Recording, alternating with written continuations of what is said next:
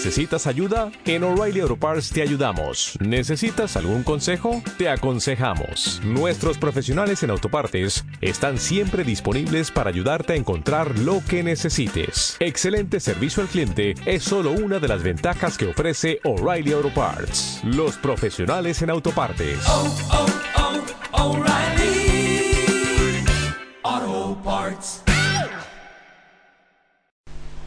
El Señor esté con vosotros.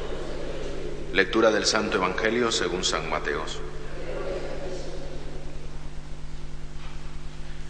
En aquel tiempo dijo Jesús a sus discípulos, Pedid y se os dará, buscad y encontraréis, llamad y se os abrirá, porque quien pide recibe, quien busca encuentra, y al que llama se le abre.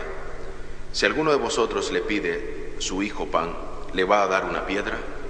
Si le pide pescado, ¿le dará una serpiente? Pues si vosotros que sois malos sabéis dar cosas buenas a vuestros hijos, ¿cuánto más vuestro Padre del cielo dará cosas buenas a los que le piden? En resumen, tratad a los demás como queréis que ellos os traten. En esto consiste la ley y los profetas. Palabra del Señor.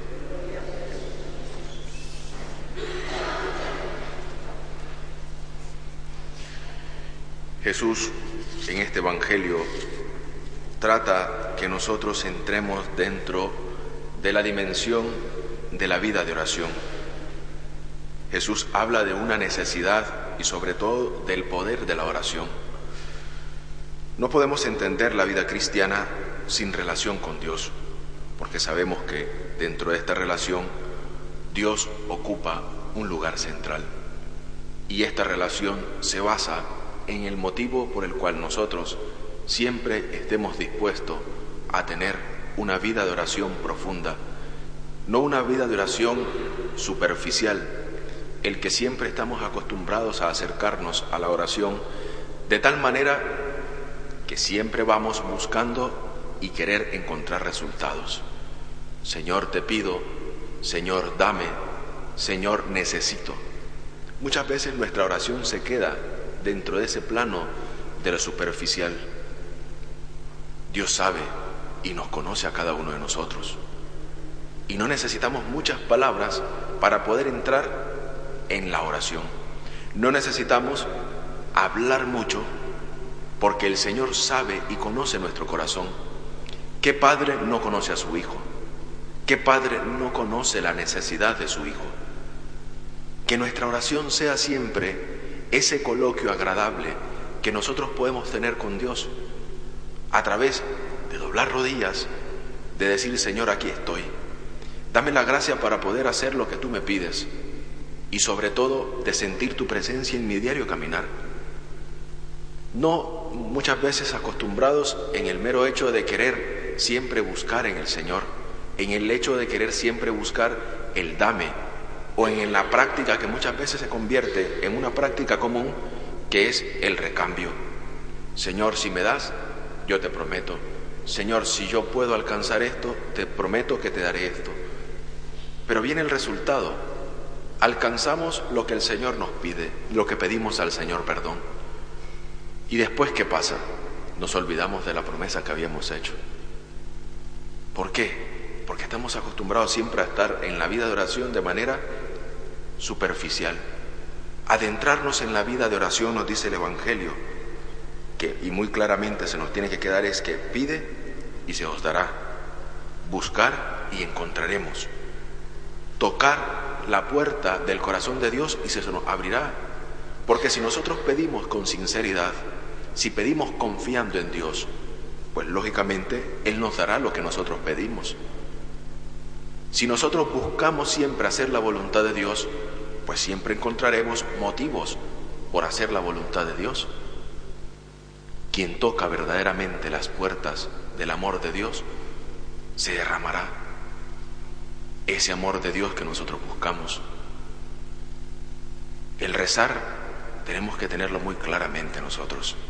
Rezar se puede ser muchas veces lo que hacemos al inicio de la Eucaristía, rezar con los salmos, rezar con laudes, rezar con víspera, rezar el Santo Rosario. que es la repetición de palabras que nosotros lo hacemos nuestro y es un modo de rezar. Rezamos con los salmos. Otra diferencia muy importante que nosotros podemos hacer es que la oración no es rezar. La oración, dice el Catecismo de la Iglesia Católica, es la elevación del alma a Dios. Quiere decir, nosotros que estamos siempre en esa búsqueda de Dios, nosotros que queremos encontrar a Dios y nosotros que estamos dispuestos a tocar ese amor y esa entraña de misericordia de Dios para con nosotros, ese es el motivo por el cual nosotros muchas veces tenemos que buscar la oración. Y la oración por excelencia, que es la Eucaristía.